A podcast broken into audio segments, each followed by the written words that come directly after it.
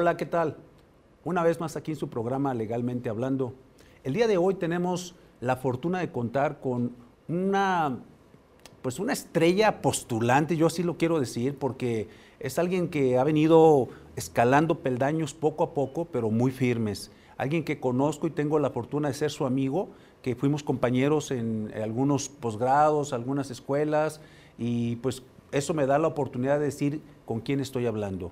Me estoy refiriendo a alguien que se ha dedicado única y exclusivamente al derecho penal adversarial, a los juicios orales, en donde está, se ha preparado desde hace muchos años en las audiencias, eh, yendo a, litigar técnicas de este tipo de, juicios. Y además, pues él tiene en su oficina eh, una certificación por eh, medios alternos, es el, este, el número 111 de, de, los centros de, de mediación. Y ahí en su propia oficina cuenta con pues una sala para juicios orales, una sala para poder asesorar a la gente, eh, una sala para poder dar clases, talleres, que los hace muy bien en compañía de a veces de otros jurisconsultos que se dedican a esta materia. Y hoy tenemos la fortuna de decirles que vamos a tener, gracias a su disponibilidad, dos programas para que eh, el licenciado Luis Rangel Trejo nos dé la oportunidad de hablarnos de los mitos, las realidades y los tips de las audiencias en los juicios orales. Muchísimas gracias por venir. Sabemos que has tenido audiencias toda la semana. Hoy te diste este, este tiempo para venir a este programa, lo cual lo agradecemos mucho y sé que va a ser muy productivo para toda la gente y en especial para los abogados. Primero que nada, buenos días a todo tu auditorio. Gracias por, la invitación. Y sí, en efecto, un poquito cargado de las audiencias, sobre todo ahora que se está liberando un poquito lo de la pandemia, se están abriendo más eh, las audiencias, ya un poco más presenciales, específicamente el Poder Judicial Federal. Entonces esto nos ha traído que, ojo, eh, de un día para otro te mandan un WhatsApp y te dicen, tienes audiencia mañana a las 9. ¿Qué haces? Sí? Entonces tienes que acudir de inmediato. Eh, de antemano, muchas gracias a todos los compañeros y sobre todo buscar a través de este tipo de ejercicios, de compartir conocimientos, hacerlo de una manera fluida, que no sea compleja, con un lenguaje que no sea eh, confuso, lo más claro que se pueda, sobre todo para aquellos abogados que ya iniciaron, ya están en algunas audiencias, ya conocen un poquito de la mecánica, de cómo se están desahogando las audiencias, que es muy apasionante. Muy bien, Luis. Pues mira, vamos a entrar de lleno porque yo estoy seguro que la gente va a estar ávida de este programa y, ojalá que en estos dos podamos eh, sacar lo más provechoso de tus conocimientos. ¿Cuáles serían los principales mitos de, estas audiencias o de estos juicios? Bien, en relación a mitos, realidades, tip de las técnicas de litigación oral. Bien, no está por demás señalar brevemente y así muy rápido las tres etapas en las que se ha diseminado este nuevo sistema de justicia penal acusatorio, adversarial, con tinte oral. Al final de cuentas, eh, eh, indebidamente la gente dice juicios orales, cuando en realidad difícilmente llegamos a un juicio oral.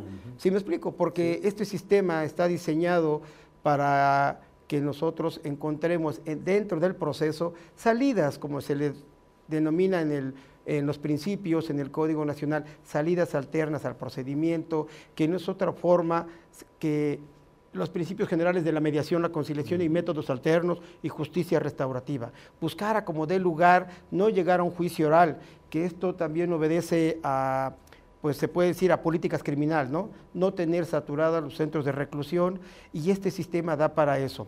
Bien, si me lo permites en cuanto a los mitos y realidades, por ahí se ha dicho mucho, y los abogados deben de estar conscientes de que ahora se utilizan, sobre todo, se han utilizado siempre, pero más ahora, y los jueces eh, hacen mucho hincapié en esto, los principios los principios generales del derecho, entendiendo por principios pues aquellas eh, nociones jurídicas o verdades jurídicas que son eh, prácticamente conceptos generales y que estudia el derecho y que basados en filosofía, en normas jurídicas, de alguna manera los jueces se apoyan. Qué importante es que el abogado maneje principios, que maneje el derecho internacional, Corte Interamericana de Derechos Humanos, Pacto de, de, Derechos Civiles y Políticos. Es decir, el abogado ahora tiene que tener otra personalidad. Investigador, metodología, de plano por completo, un abogado que no maneja este tipo de habilidades y destrezas, difícilmente va a desahogar una ¿Y audiencia. también? Sí, la oratoria también tiene que ver, por supuesto que sí. Sin embargo, eh, este tipo de sistema que tenemos nosotros en la realidad, eh, que es una copia al sistema anglosajón, de cómo nos lo vienen implementando, nosotros no nos paramos en las audiencias y esto obedece a que en nuestras salas de juicios orales, pues las cámaras están fijas, no nos siguen, ¿sí me explico? Entonces resultaría difícil a los abogados pararse o ponerse de pie, caminar, deambular y que la sala te esté llevando y el audio ya hemos visto que en la mayoría de las salas encontramos complejidades, que se les descomponen las cámaras y hacen eh, malabares el personal, ¿no? Ponen eh, tripiés, ponen un teléfono celular y están grabando la audiencia, ¿no? Para efecto de que no se suspenda, no se difiera. Bien, y encontramos por allí uno de los famosos mitos, cuando inició aquí en Jalisco, cuando por primera vez se implementó esto. Has de recordar que Jalisco fue de los estados que entró casi al último, ¿no? Pero bueno, y se decía mucho por ahí, se vendían diplomados, cursos, talleres, y decían que no te pase, que no te apliquen el 121 del Código Nacional de Procedimientos Penales, y te vendían la idea. Así yo los veía en los diplomados que anunciaban en los medios, eh, en las redes sociales, que no te pase, que no te levanten coloquialmente, que no te saquen de una sala de juicios orales. Lo digo con todo respeto de quienes lo utilizaron es su forma de vender, su mercadotecnia, la respeto, no tengo nada en contra de eso. Sin embargo, ese es un mito derivado de una realidad.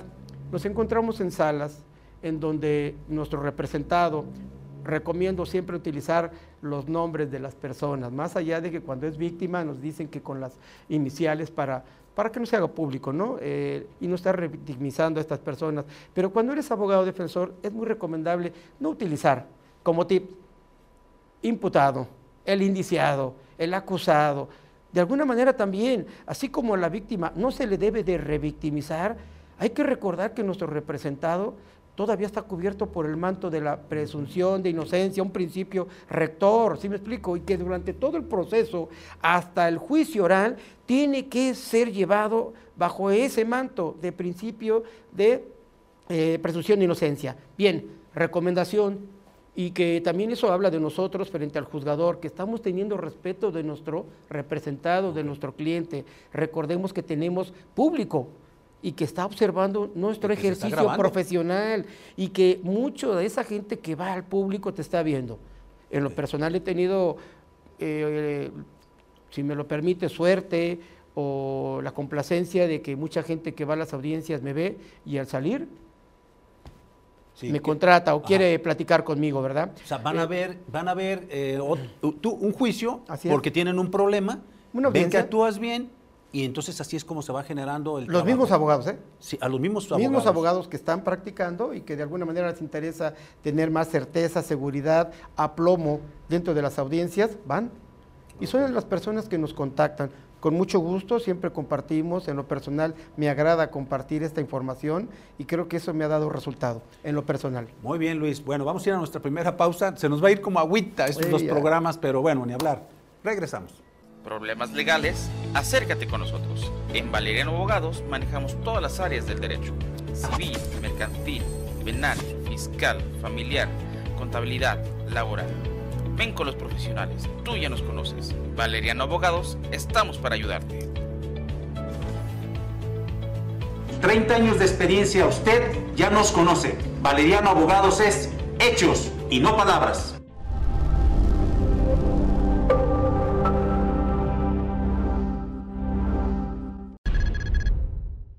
Conoce los beneficios de diagnosticar tus equipos electromecánicos evita paros no programados y daños mayores a motores, generadores y subestaciones.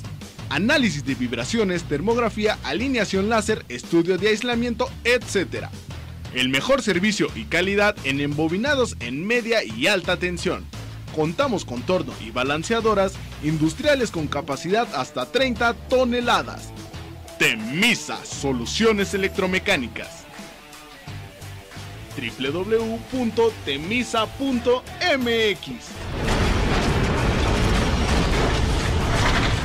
Regresamos a su programa Legalmente Hablando. Para no perder tiempo, a ver Luis, ¿cómo íbamos Bien. con los mitos y Bien, realidades? A ver. Bien, un mito, un mito, ya lo comenté y lo digo con todo respeto, de cómo se veía en las redes sociales que se vendían los talleres y cursos, bueno, al final de cuentas, ¿no? Que no te levanten de una audiencia, que no te saquen. No, mira, hay que entender que ese artículo 121 del Código Nacional de Procedimientos Penales dice claramente que el, el término técnico, el indiciado, el imputado, el acusado, tiene en todo el momento el derecho inalienable y es un derecho constitucional del imputado, del acusado, a designar él a su defensor. Es un derecho fundamental que tiene él, ¿sí? Privado, de escoger, de designar a su defensor. No puede ser impuesto. Entonces luego, ¿qué sucede? Y es común en las audiencias y al principio. Y ahorita se está volviendo a dar, derivado de que hubo el lapso de tiempo que no hubo eh, público, los abogados no podían estar eh, yendo a las audiencias, ¿qué es lo que sucede? Y es un caso muy normal. Cuando el juez de control se percata, percibe, porque él resguarda el debido proceso. Ese es el, si lo hacemos como en un triángulo, en la pirámide, en la cúspide está el juez, que es el que resguarda el debido proceso, y si te das cuenta, el defensor y el Ministerio Público se encuentran en la misma línea horizontal, ¿sí me explico? Entonces luego el juez de control resguarda el debido proceso y verifica que en efecto el imputado, el indiciado, el acusado, tu representado, verdaderamente cuente con una defensa técnica adecuada. Adecuada. ¿sí? Lo que le llaman defensa técnica adecuada, porque todos podemos ser defensa técnica, pero resulta que tú ahorita desconoces eh, prácticamente técnicas, las reglas y lo que norma el Código Nacional de Procedimientos Penales, entonces el juez se puede percatar y dice así, si el juez de control se percata que de manera sistemática y recurrente el defensor, puede ser público o privado, eh, está cometiendo errores uno y otra, ¿qué es lo que sucede? Llamará la atención del imputado, del acusado, y le hará saber ¿sí? de su defensor de que, que no está haciendo una defensa técnica adecuada. Ojo, hay jueces que son muy respetuosos y te hacen el señalamiento y todo, y obviamente cualquier tipo de señalamiento, por más respetuoso que sea, te está exhibiendo frente al público, ¿no? Se está viendo, pero hay jueces, y lo digo con respeto, es su estilo y cada quien, pero rebasan la línea. Yo creo que si ellos exigen respeto, también debe de haber respeto para el defensor que está haciendo un esfuerzo, ¿no? Hay que recordar que todos los servidores públicos y operadores, todos tuvieron capacitación, y los únicos que nos dejaron solos fueron a los defensores particulares. A nosotros nos dejaron que nos moviéramos. Bien, pues resulta que el juez llamará la atención del, de tu representado para efecto de que de hacerle ver las inconsistencias que de manera sistemática está incurriendo tu defensor.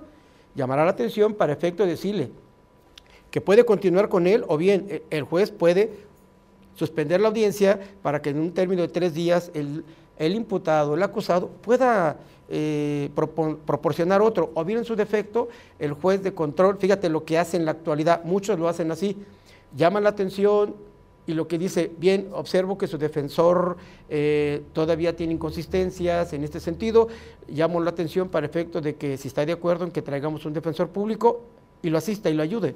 Y eso está sucediendo. ¿eh? Por ahí dicen que es incorrecto, que es ilegal, que es ilícito. Pues está, es que el juez también no pasa por alto que es su derecho del imputado. Su señoría, estoy de acuerdo que a lo mejor mi defensor no tiene eh, la pericia como tal, pero quiero continuar con él. Es su derecho fundamental.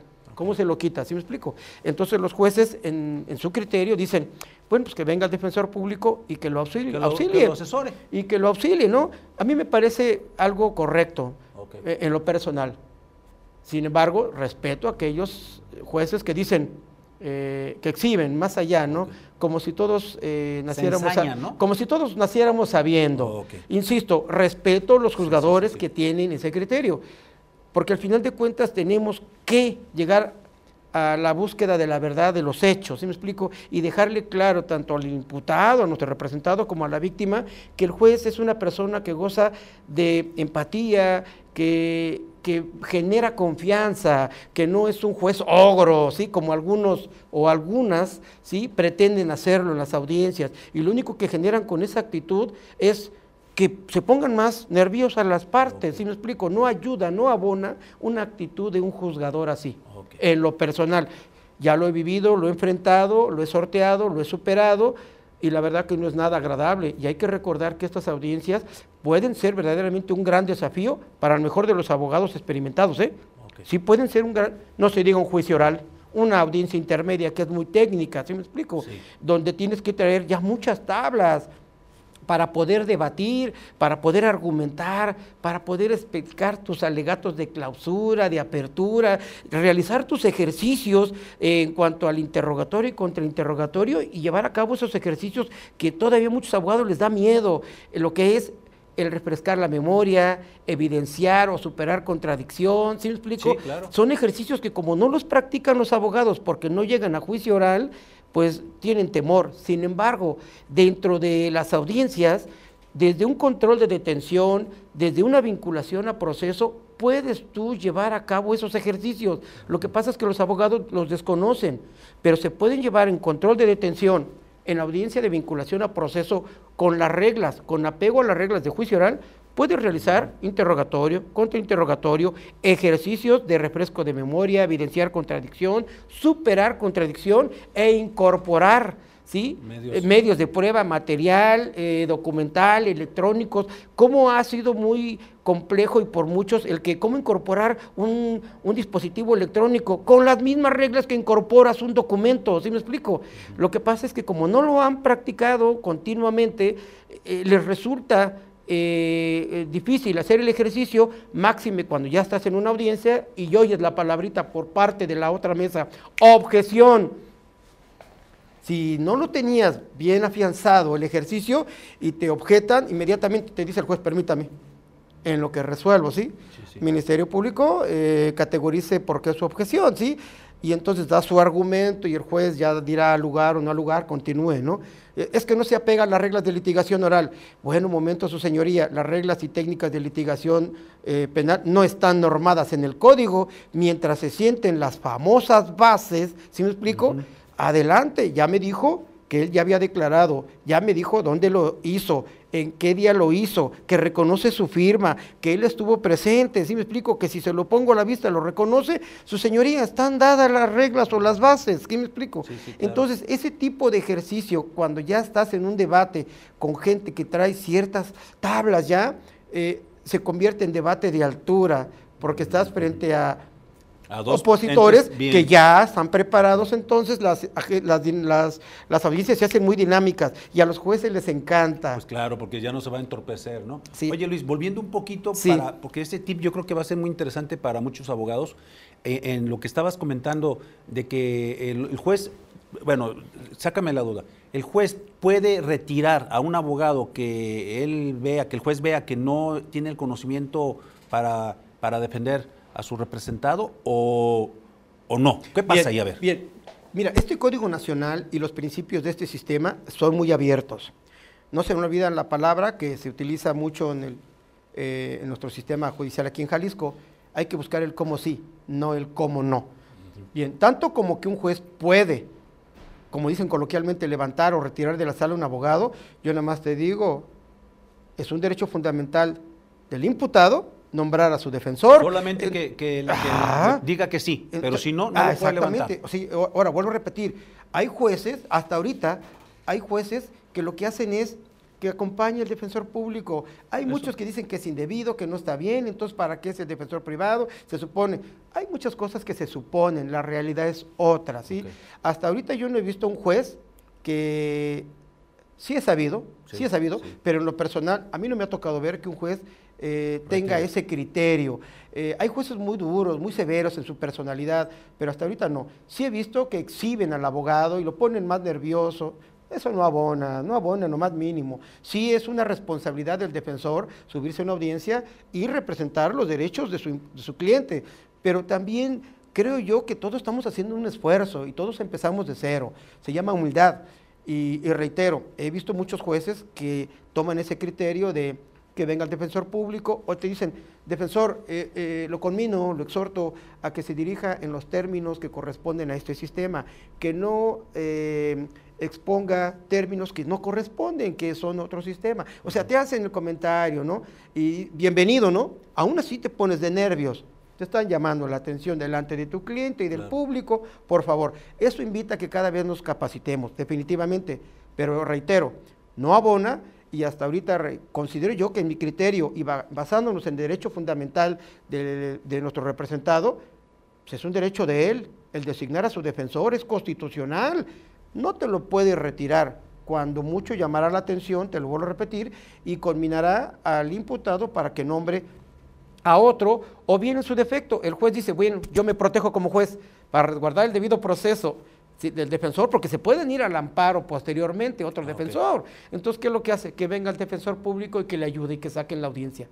A mí me parece, me parece eh, prudente, a lo mejor no lo va abonando, ¿no? Va abonando. Y, por, por, favor, al final de cuentas hay que ayudarle también. Claro, al abogado. Eh, sí, de, la investigación debe ser objetiva e integral, tanto para la víctima como para el imputado, ¿no? Ese es mi criterio, pero respeto a aquel que no esté de acuerdo. Pero está fundado y motivado, como te lo vuelvo a repetir, es un derecho constitucional de el imputado o bien en este caso del acusado, designar a su defensor. Bueno, pues vamos a ir a nuestro segundo bloque, regresamos para no perder mucho tiempo. Adelante. Problemas legales, acércate con nosotros. En Valeriano Abogados manejamos todas las áreas del derecho, civil, mercantil, penal, fiscal, familiar, contabilidad, laboral Ven con los profesionales, tú ya nos conoces. Valeriano Abogados, estamos para ayudarte. 30 años de experiencia, usted ya nos conoce. Valeriano Abogados es hechos y no palabras.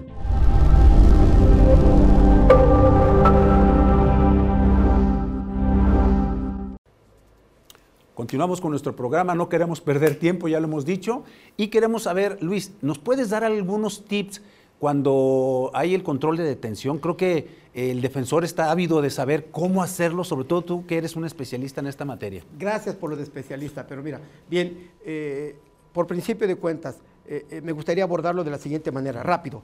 hay que recordar que las audiencias iniciales abren desde dos puntos de vista, con detenido y sin detenido.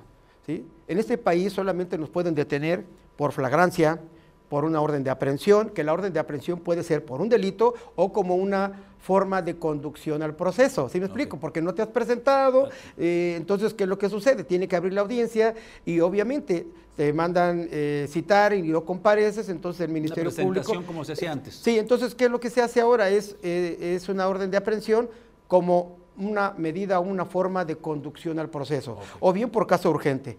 Vuelvo a repetir, por flagrancia, por orden de aprehensión o por caso urgente. Nada más por esas tres formas en este país te pueden detener. Y entonces la audiencia, la famosa audiencia inicial que establece el artículo 311 del Código Nacional de Procedimientos Penales, puede iniciar desde esas dos vertientes, con y sin detenido. Me gustaría abordar rápidamente eh, lo que es una audiencia con detenido, es decir, por flagrancia. Eh, es en lo personal y lo digo como tip.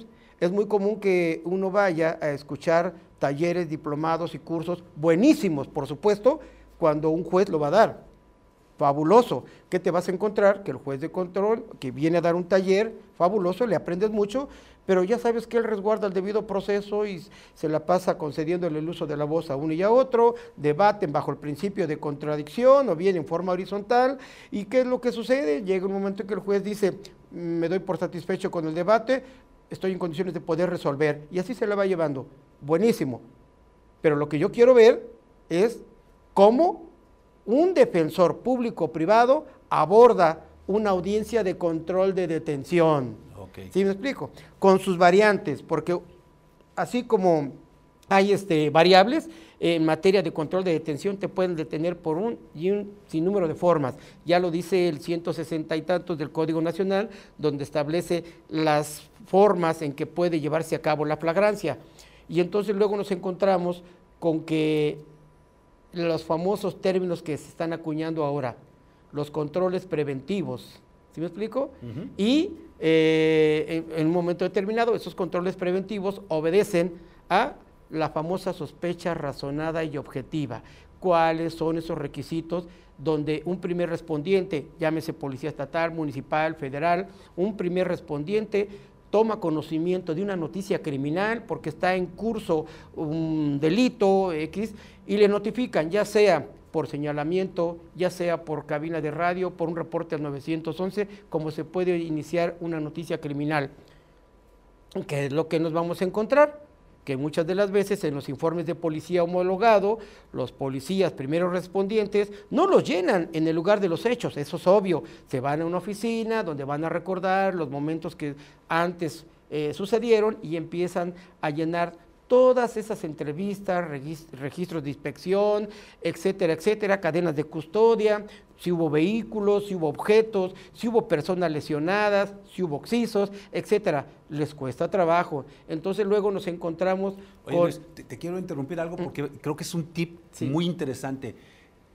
¿Qué puede hacer las, las víctimas cuando los policías o primer respondientes no quieren porque, o sea, no lo dicen no, pero ponen una serie de trabas porque no quieren tomar eh, eh, este, el asunto, no quieren hacer el informe, no quieren, ellos saben que va a ser trabajo y que si estaban cómodamente en una guardia van a tener que acudir a, la institución y van a tener que seguir yendo. ¿Qué pueden hacer? ¿Qué recursos? Definitivamente nos encontramos, no generalizamos, hay excelentes policías, pero hay muchos que no quieren, no quieren participar. ¿Qué es lo que sucede y qué recomiendo? Otra vez, una víctima directa o indirecta, un ofendido que está ante la presencia de un posible hecho que la ley señala como delito, como se dice ahora, eh, ¿qué es lo que sucede? Hay que documentarlo. Señor oficial, mire, pasó esto, pasó lo otro, y se van. Documentalo, si tienes una cámara, si tienes un celular, toma foto del registro de la unidad, de la, eh, ¿cómo se llama? de la rotulación, pídele su nombre. No hay que engancharse, porque la mayoría de la gente pierde los estribos. Tomar documentar con foto, con video, con vecinos, con testigos, con personas que te, que te puedan servir como referencia, una tiendita, una farmacia, alguien que haya visto ese momento para efecto de que si llega a otra unidad, ¿sí? Anterior a ustedes llegó otra unidad y se retiró, pero fue la que participó, la que vio, pero no se quiso hacer cargo, ¿sí me explico? Todo eso lo tienes que documentar porque el primer respondiente que llegue posteriormente, valga la expresión, ¿sí? tendrá que tener conocimiento de toda la entrevista que tú le vas a rendir. Y le vas a decir, siendo las tantas horas del día tal, yo me encontraba aquí cuando fui, fui víctima de esta situación, iba pasando la patrulla con el número tal de rotulación del municipio, del estado, y yo le hice de su conocimiento y no quiso conocer del asunto y se retiró, pero tomé los datos el policía que en este momento está conociendo, en su informe de policía homologado, en la entrevista que te realiza, tendrá que ponerlo. Y tú al momento de que se lo vas narrando, él te va a decir firme, ¿sí me explico? Y si él no pone lo que tú le estás narrando, firma bajo protesta de que le había señalado cuáles eran los hechos en un momento determinado. Es sumamente importante que la ciudadanía entienda que estas cosas han cambiado y hay que hacer valer nuestro derecho, sin engancharse, simplemente al que vino, me tomó la atención, me está escuchando, a él le vierto toda la información de los hechos, antes de que se me olviden, porque sabemos nosotros que son situaciones que pasan muy rápido y que se pueden en un momento determinado pasar porque no creyeron que eran importantes, relevantes, o se le fueron, como dicen, los pies y hasta después se acordó. Bien, en su momento llegará, para que él declare ante el Ministerio Público y ya vamos a tener dos entrevistas, la de los primeros respondientes y la del Ministerio Público. ¿Y tiene responsabilidad el primer respondiente? Por omisión. Por omisión. Por omisión. Pero eh, responsabilidad en cuanto al eh, civil, o sea, ¿qué, pueden hacer ahí la que nada, ¿qué resulta y qué Un robo, vamos Bien, primero que nada, eh, vamos a suponer que sea la situación que tú me comentabas, que primero llegaron unos policías, no quisieron tomar conocimiento, pero tomé los datos. Ya estando en audiencia, en el uso de la voz, tú con tu asesor jurídico público o privado, en el momento que te den el uso de la voz y obviamente comentarlo con ellos, hacerlo de conocimiento para que estando en audiencia le solicites, fíjate, asesor jurídico público o privado, le soliciten al juez de control que abra una carpeta de investigación. Yo lo he hecho. En ocasiones el juez de control en ese momento le dice, encargado de sala, por favor, por favor, mande oficio a su inmediato superior para efecto de que le den vista a la Fiscalía Anticorrupción. Una. Ah, la otra, me ha tocado en la experiencia personal que dice el juez de control, quedan a salvo sus derechos para que usted presente su denuncia.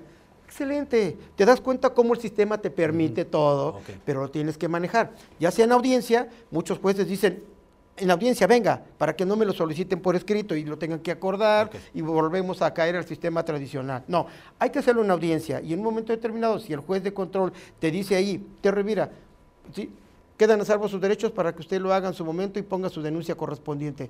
Adelante. Se burocratiza cuando pudiera ser en audiencia Sí. más rápido que el encargado de Darle sala vista. reci- Exactamente, y se le dé vista. Te digo, esto es algo que sucede comúnmente y vuelvo a repetir, será papel de los asesores jurídicos estar al tiro, estar al pendiente. Eh, una figura que se ha desdeñado mucho por algunos ministerios públicos que no han entendido que el asesor jurídico está para coadyuvar con el Ministerio Público, pero verdaderamente real, no como en el pasado, que en el Código Penal, nos, procedimientos penales antiguos nos decía que era una figura coadyuvante y que no era parte del proceso. Ahora es parte del proceso y en un momento determinado puede tomar el uso de la voz y hacerlo, ¿eh? dirigirse directamente al juez de control. Se supone que debe de estar de acuerdo con el MP, pero resulta que hay ministerios públicos, con todo respeto, no todos, Que todavía dicen, ay, viene asesor jurídico. mm". Cuando deben de trabajar en equipo y me puedo apoyar como ministerio público en el asesor jurídico, oye, investigate esto, chécame aquello, tráeme el otro, oye, tráeme a este, ¿sí me explico? Sí, sí, sí, claro. Es, es- es siempre el cómo sí, no el cómo no. Buscar la manera de cómo ayudarle al, a tu cliente, ¿sí? De manera objetiva. Claro. Bueno, vamos a nuestra tercera pausa y última y continuamos. Problemas legales, acércate con nosotros. En Valeriano Abogados manejamos todas las áreas del derecho. Civil, mercantil, penal, fiscal, familiar, contabilidad, laboral. Ven con los profesionales, tú ya nos conoces. Valeriano Abogados, estamos para ayudarte. 30 años de experiencia, usted ya nos conoce. Valeriano Abogados es hechos y no palabras.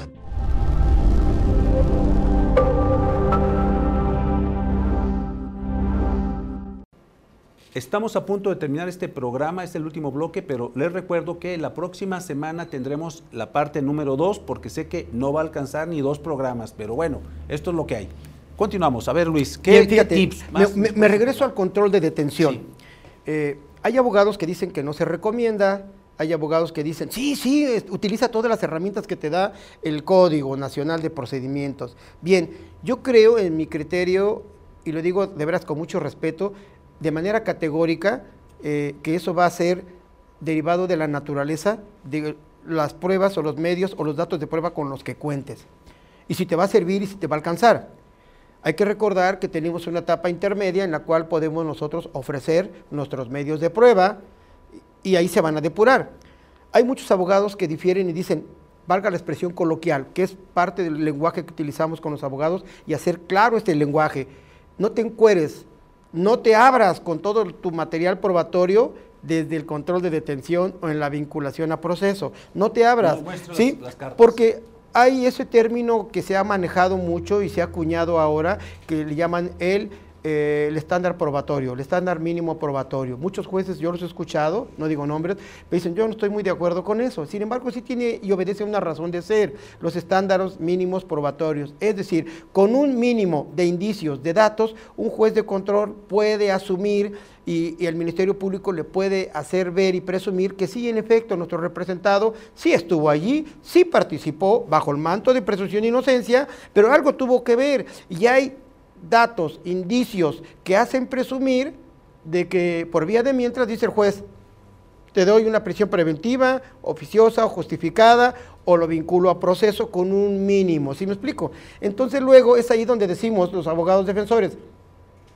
me voy en un control de detención, yo como abogado defensor, y hablo con mis representados. Primero que nada, en esas 48 horas vieras todo lo que sucede, ¿eh? nos lo ocultan, nos lo siguen ocultando, tenemos que interponer amparo para efecto de localizarlo y que nos permitan acceder a él o que venga un familiar, nos firme la promoción, pasen y la firme y luego lo ves en locutorio y ya puedes conferenciar con él. ¿Te das cuenta todo lo que hacemos? Sí, sí, no, o pues sea, pero bueno, es parte de, eh, de las estrategias de litigación.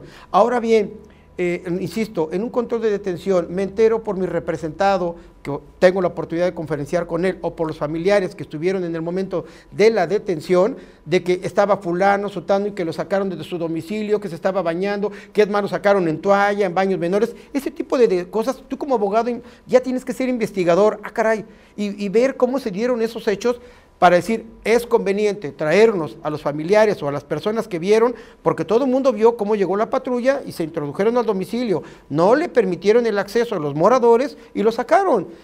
Entonces resulta, eh, una- entonces, ¿qué es lo que sucede? En un control de detención me puedo llevar a las personas, a los moradores de allí y los interrogo, ¿sí me explico? Los ofrezco en, en el control de detención. ¿Y cómo los voy a interrogar?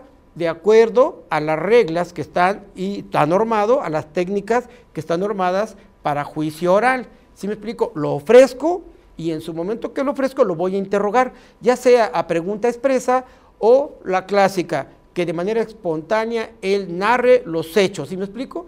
Y puede ser que en ese momento yo establezca como estrategia que cuando el Ministerio Público lo quiera interrogar, que diga, no voy a contestar a las preguntas del Ministerio Público y es mi derecho a no contestar. ¿Sí me explico? Son cosas que como abogado, ¿eso lo puedo hacer? Claro que lo puedo hacer. Recuerda que ahora me puedo reservar mi derecho a contestarte a las preguntas que tú me estás haciendo. Y no me incrimina eso ni me perjudica, sino todo lo contrario. Entonces, porque en un momento determinado me sirve para mi teoría del caso, como decimos ahora, o para armar mi estrategia. Reitero, eso lo puedo hacer en control de detención.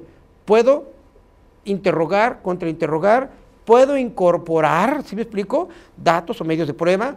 Puedo hacerlo también en la audiencia de vinculación a proceso. Por supuesto que lo puedo hacer, pero con apego a lo que establecen las reglas o las normas de juicio oral, ¿sí me explico?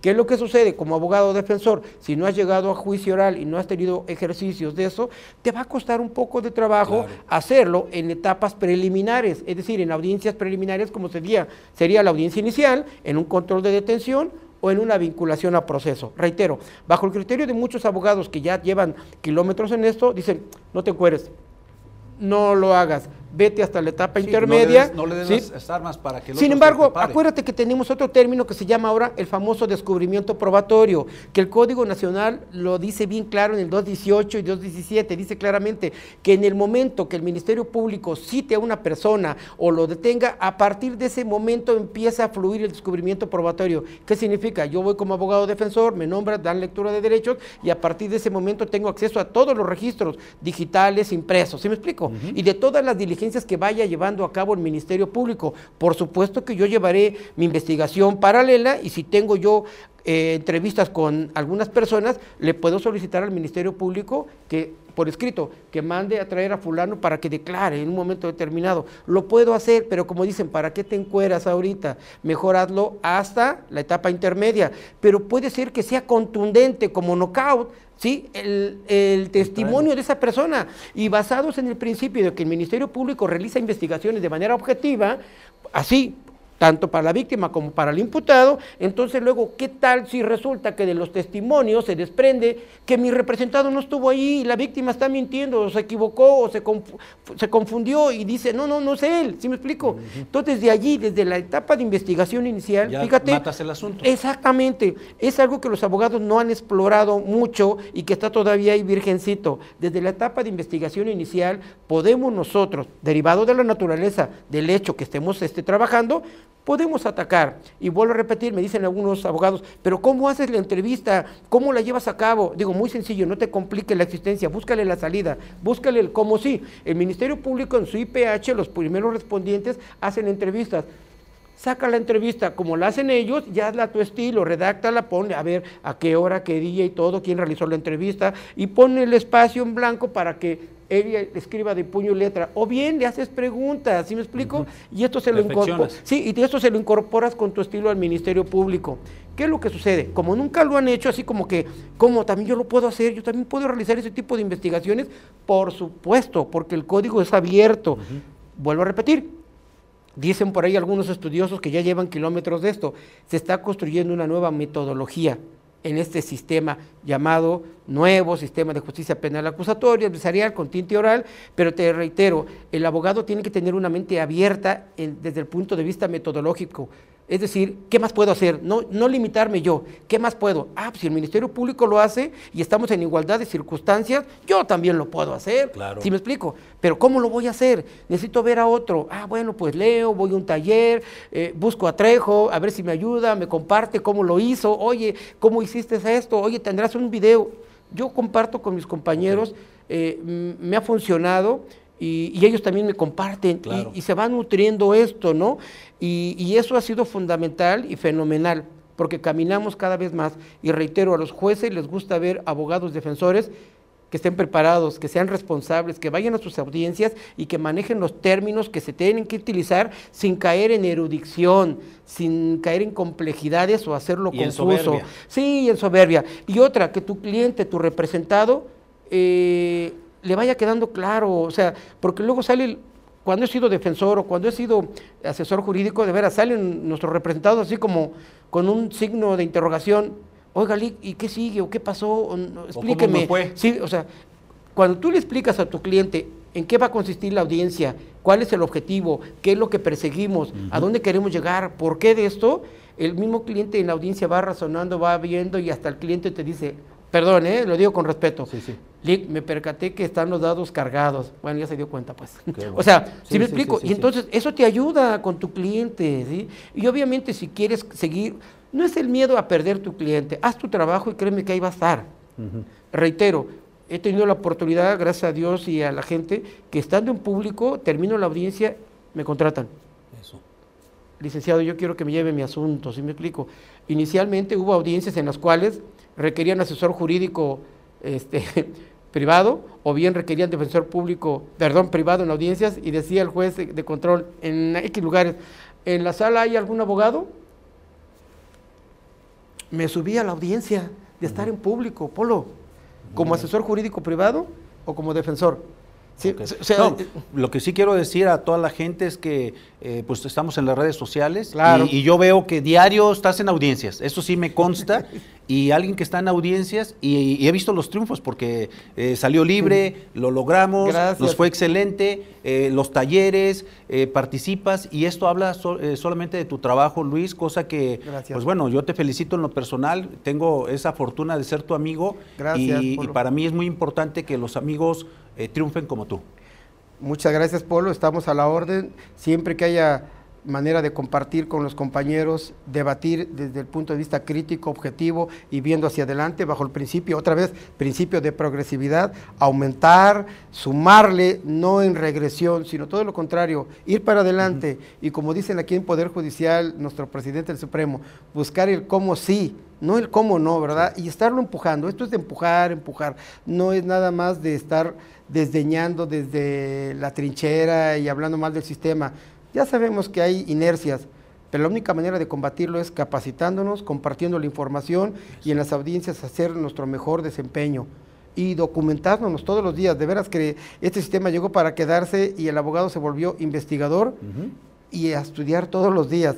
Si te apasiona esto, créeme que vas a estar inmerso y es agradable el subirse a las audiencias que te genera un poquito de, de inseguridad, de temor, ese nerviosismo natural, pero es rico, ¿eh? Pues es ese, rico. ese nerviosismo se tiene hasta los artistas Sí, que tienen sí. muchísima experiencia. El día que inician el concierto, yo veo que se persignan y están nerviosos, pero eso es parte de, de ir venciendo. No seríamos humanos, ¿verdad? Exactamente. No si, no, si no- sí. si no tuviéramos ese sentimiento, pues la verdad que seríamos un robot, ¿no? ¿no? y créeme, eh, los juzgadores que son estrictos, duros, es su forma de ser, su estilo muy respetado, cuando te ven trabajar, eh, vas adquiriendo respeto, ¿sí Eso. explico? Respeto. Y reconocimiento. Reconocimiento. Prestigio. La, verdad- la verdad, y, es, eh, y la verdad que te dejan en paz, es decir, eh, les gusta trabajar eh, a los jueces No, así. pues ya te ven y dicen, este muchacho sabe, pues entonces vamos a estar en el mismo canal. Y aparte, pues ya sé que va a haber un buen pleito. Y eso no significa que podamos estar este, aprendiendo todos los días. ¿eh? De verdad, cada que me subo a una audiencia me topo con algo diferente, con algo nuevo. Y es apasionante porque digo, caray, claro, con las tablas que traes un poquito, dices, la sorteé y la libré, salí adelante, ¿no? Pero ¿qué hubiera sido si no me hubiera documentado, que hubiera visto lo que dice fulano, lo que recomienda X, ¿sí? Cuando vengo a la audiencia, toda esa información la viertes en el momento. Bueno, pues bueno, vamos a dar por terminado este programa, pero recuerden que la próxima semana tendremos la segunda parte porque todavía hay mucho material que ofrecerles. Gracias Luis y nos vemos la próxima semana. Gracias, Pablo.